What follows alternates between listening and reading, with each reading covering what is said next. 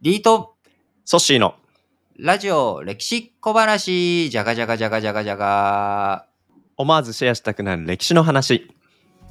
ということでね、えー先週まで計4回、あのーバイバルス絡み、マムルーク、はい。えーこちらの単語について掘り下げてね、えー皆さんと会話を、対話をしてきた感じですけれども、はい。あのー今週からね、また4つ、うー594から 598?、うん594、5、4、5、6、7か。597まで。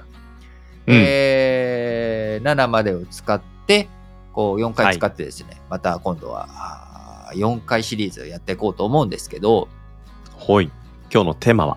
今日、おまあ、今回のテーマはですね、えーうせっかく、まあ、大河ドラマで13人のね、えー鎌倉殿うん。でしたっけ、はい。あのー小栗旬さんとかがね、やって、えーうん講演してやってます。大河ドラマで、まあ今、あそのあたりやってるんで、まあ、北条一族、こちらをね、うん。取り上げて、まあ、初代えーと言われる北条時政さん、えー北条義時さんとか、まあ、そのあたりのは日本がどういうふうに、えー大きく変わっていったのか、うん。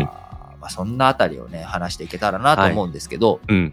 北条家って聞くと、うん、なんか、あの、まあ、頼朝の奥さんが政子さん。そうだよね、北条政子。うん過去にもね、だ何回かげたことありますしね。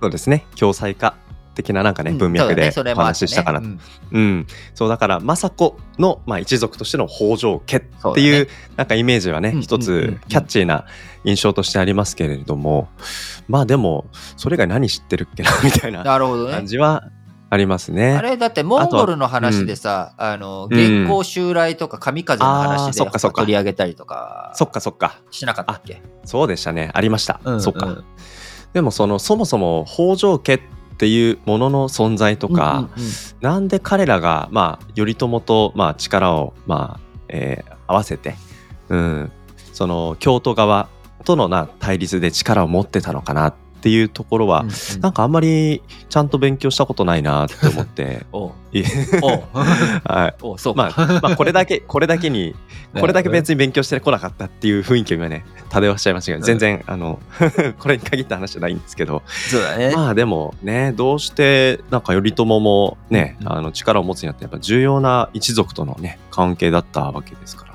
何者なんだっていうところですよね。そうだね。なのでまず最初に、まあうん。北条北条一族。こののうん。出出自というかね、まあ、スタートあたりについて話をしていきたいなと思います。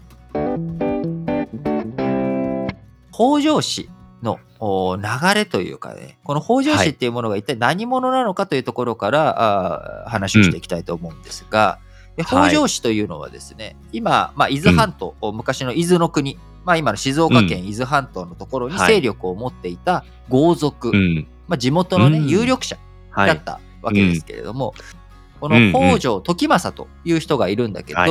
まあ、この北条時政さん、初代と言われているんだけど、はい。まあ、なんで初う代ん。と位置づけられてるかっていうと北条政子。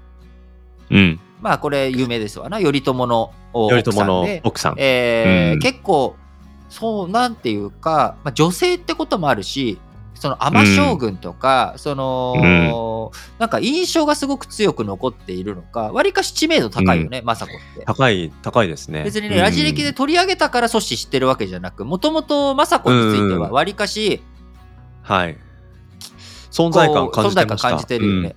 うん。うんなんだ名前も政子っていうのもはいなんかちょっとうん。その辺にもいそうじゃん？政子 いそう。いそう現代にもまあ。そううん。だからなんかそういう短さとかなんかそういったものもあって政子がすごく印象深いんだけど、この政子のお父さんが北条時政っていう人なんだよ。じゃあ頼朝にとっては義理のパパ。そうそうそうそうお舅さんですな、うんうん。あのー北条時政という人がいます。ん。た、だ、はい。この人のより前のことっていうのがあんまりよく分かってないし、北条時政自身についても、まあ、うん。生まれた年はね、1138年というぐらいなので、まあ、あの頼朝が挙兵した1180年だと42歳とか3歳とか、まあ、これぐらいのお年頃だったんだけど、まあ、それより前の前半生については彼のね、この頃についてはあんまりよく分かってないのよ。そうなんですね。じゃあまあさすがに頼朝と政子が結婚すると言ったらどんなねあの人柄なのかっていうのはそれはわかるものの、まあ、人柄はわかるじゃん。うんうん別にその後でね。後半戦うんまあそっかそっかとか人柄はわかるけど、彼がどんな経歴、どういうふうに若い頃過ごして、どんなエピソードがあるのかとか。あのーその、そういったものが伝わってない。うん。まあ、例えばねどんな風な実績があった。のかとか。例えば、豊臣秀吉とうんかですら、あのー逸話は残ってるわけじゃん。本当かどうかは確かに。置いといて、うん生まれた時は、あのお日様が入ってきて、お母さんの中に入ってきて、それで生まれたのが俺やとかっていうね、うんまあこういった話も聞こえてこないし、あるいは、うん。あのー豊臣秀吉そのちっちゃい頃に針を売ってね、うん。針を売ってお金稼ぎをしたとか、なんかそういう逸話、ほんとほんまかいなっていうのは置いといて、うん。まあ、なんかそういうものは残ってたりとかするじゃん。で、少なくとも多分、あのー豊臣秀吉なんかは賢かったんだろうな。その、そういうなんか目端が効いたんだろうなみたいな。うんで、商売感覚あったんだろうなっていうことは、多分子供の頃からそうだったんだろうなと。それを象徴するエピソードとして、まあなんかそういうのが作られたんだろうなっていうのは感覚的にもうん。なんか、まあ、なんとなくそうなんだろうなっていう風になって、僕らが小説を書こうと思ったら、まあそういったエピソードを使って、まあ、で、うん。針を売ったっていうのは今最近もう、あの、当時そんな高級品をね、えー子供が扱ってとか、そんなのはちょっとうおかしいな、うん。現実的じゃないじゃないな。もうちょっとうん。そこをじゃあどういう風に目端聞いた感じのエピソードにしようかなっていうのが、まあ小説家の腕の見せ所になってくるわけじゃない。ところが時政の場合、そこがブランクなんだよ。白紙。白紙。白い紙一枚みたいなね。うんうんうん。何もそういう逸話が聞こえてこない来ない。感じなんですね。で、北条家の系譜についても、一応、うん。その北条家っていうのは伊豆の国、まあ今の静岡県伊豆半島、この辺りに勢力を持っていた豪族なんだけれども、うん。まあ、その系譜についてもいまいちよく分かってない。そうなんですね。一応彼らは平家、うん。兵士の流れにのっとっている。で兵士の流れっていうと、すなわち天皇家に属するって話なんだよね。ほうほうほう。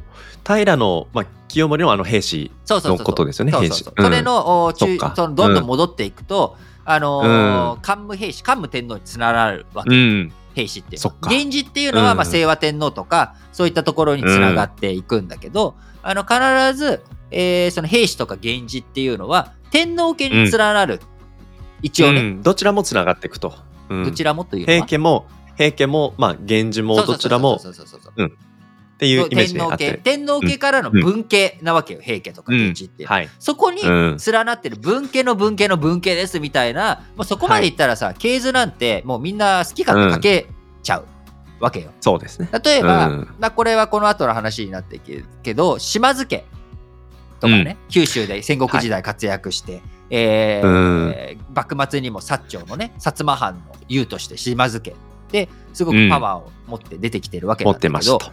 そのはい。島津家の系譜っていうのは源頼朝の,、あの落とし子とつながっているとかね。まあなんかそういうふうにつなげたりとかしてもうまあ系図なんてねもうみんな好き勝手かけちゃうわけよ、だから あの一応、平北条氏はあの平家に連なってるって言ってんだけどこれはもはやようわからんというところ、んなので、まあ、一族の来歴もよくわかんないし、えーこの北条時政初代に位置づけられている時政にしても、ああ、うん。何者なのかなっていうのがようわからん。そうなんですね。そんなブラックボックスな感じの前半生が彼にあったっていうのだかはらまあ意外どですね。そうどこのもんかもわからんというところ、うん。ただうん彼がじゃあはい。権力握っていったのは何でというとそれは、とあの源頼朝の義理のお父さんだっていうところなわけですよそこなんですね。雅子のパパである。政子のパパ、うん政パパだと、俺はと。うんはい。政パパだというところが権力の源泉になっていくんだけど、彼自身、うんえー豪族として、例えばね、仮にその、うん。自分自身がパワーを持ってたら話は別よ。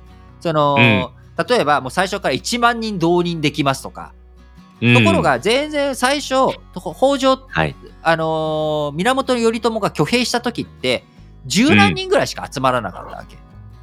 全然集まってないじ全然。ゃないですか。そう はい。ちょっと人数うる覚えだけど、はいあのーうん10人とか20人とかね、あのもうちょっと集まってもいいんじゃないですか全然集まらなかった。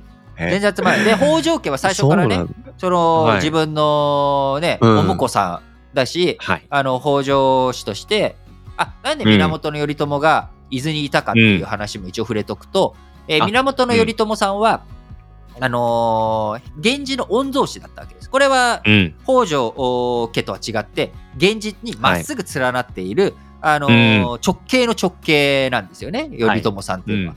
で、あのはい。三男坊なんだけど、お母さんの身分が高いので、嫡男扱いされていたということもあり、そうなんだ。えー平治の乱っていううん1159年に起きた頼朝と、お頼朝のお父さんと平清。盛、うん。これの戦いの時に、えー当時、はい。13歳の源頼朝も参戦するんだけど、えー平家に負けちゃって、負けてしまって。平家に負けてしまって、えー平清盛は、でもまだ若い頼朝を許してあげたと。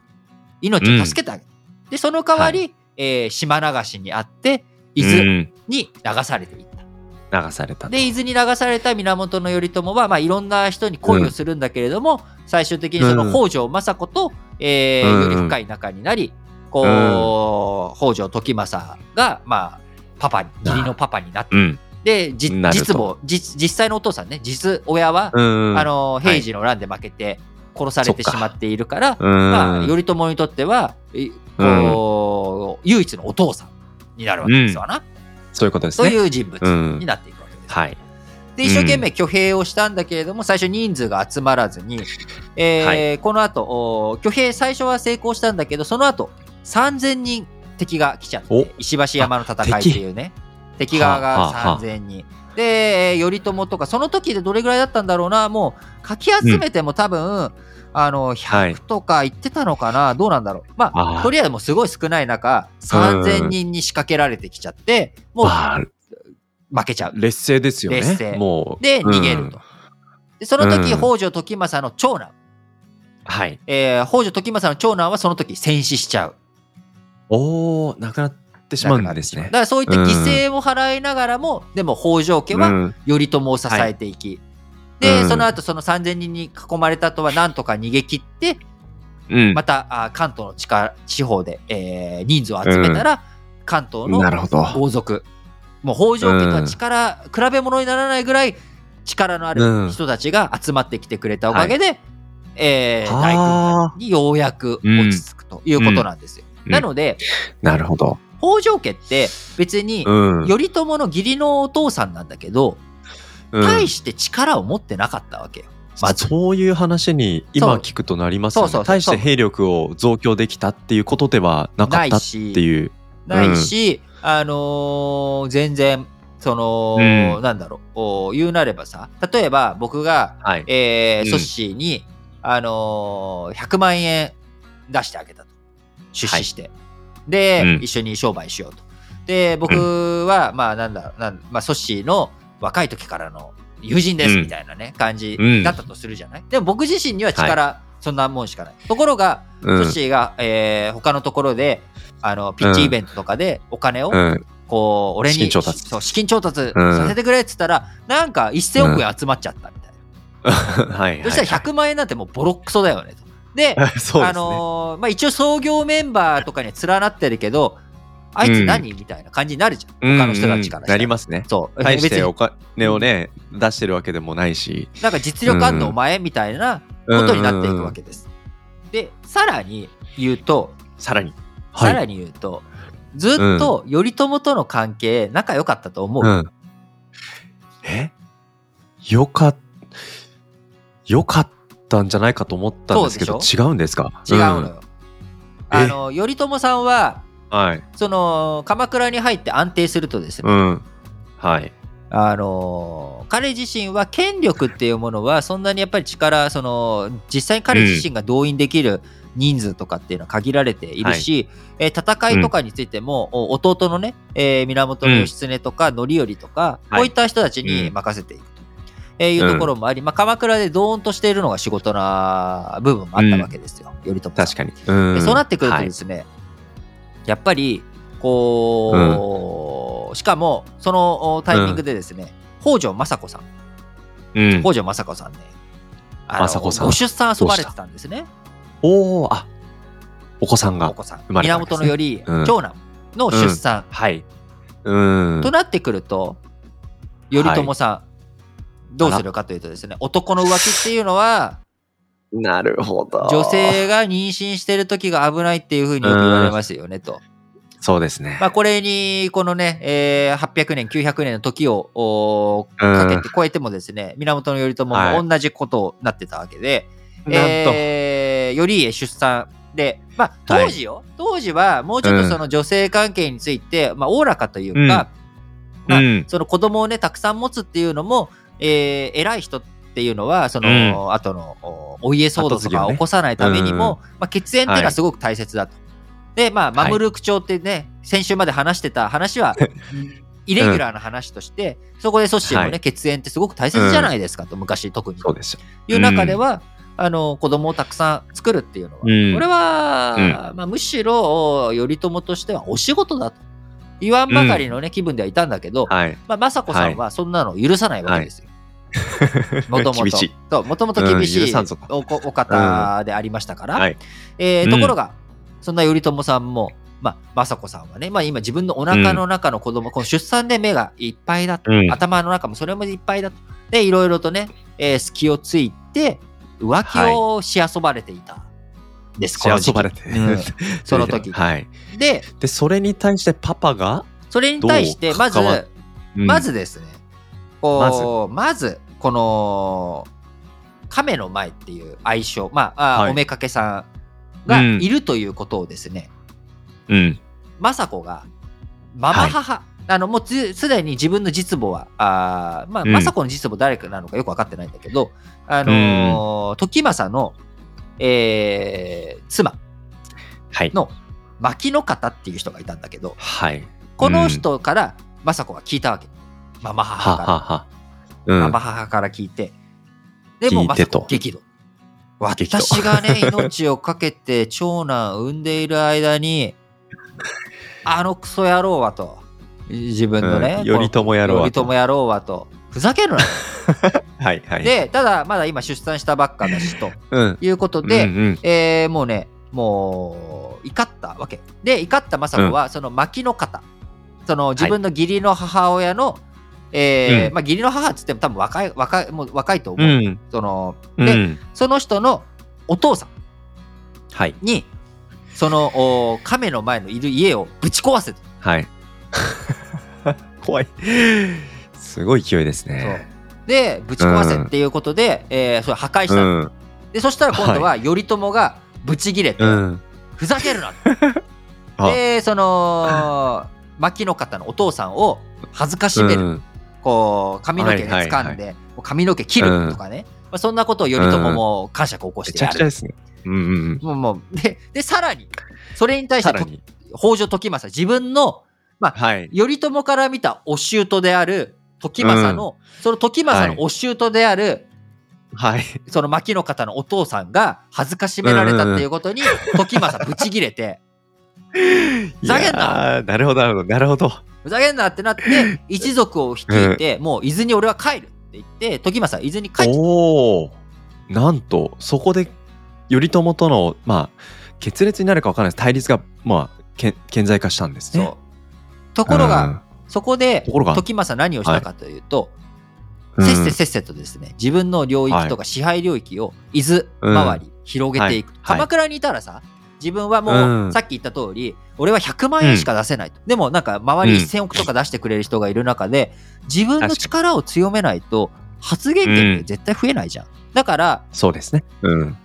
伊豆に引っ込んうだん。時政、はい。その後せっせせっせと自分の勢力を広げていくっていうことをやうるんですな、んうんうんなるほどでな自分のどんどん、うん空白地になったところとかはみんな、あのー戦争でこう京都とか、ね、平家討伐とかで一生懸命やっている中、うん。北条家はせっせせっせと 自分の領域をみんないないうちにここちょっと取っちゃうとか、うん。あ、あのーねこうもともと平家の領地だったところをここ抑えちゃおうというわんばかりに、自分がどんどんその領域を広げていく。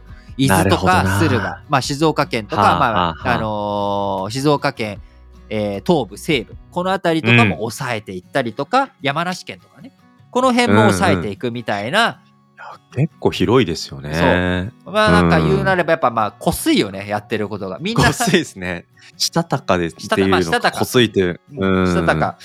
だから本当にこれあのーなんだろうな。本当に時政切れたのかっていうのもねなんかよくわかんないんだよね。俺個人的に思うのは。なるほど。あのじあえてね激怒したふりをしたみたいな。なるほど。ででこれでとりあえず鎌倉から一うん。旦引き上げて、自分の領域、うん。えー広げられることができるぞみたいな、うん。なんかそんな感じもあったんじゃないのかなっていうのはうんねすごい感じるよね。なその自分の領域領土を広げるっていうチャンスをまあ伺っていた、うん、うん、そのチャンスがやってきたとばかりにまあ頼朝に対しては切れたと、うん。ただでもその感触のきっかけは娘政子が作ってくれたみたいなとこちょっとだからさ面白いですね。なんかなんか、うん。なんかそこも含めてのなんかあったんじゃないのかなとかってね、なんかなるほどな。まあこの辺りやっぱ小説書いたりとか、いろんなもの書くにあたっては非常にやっぱ面白いところがね、うん。たくさんあるわけ。です。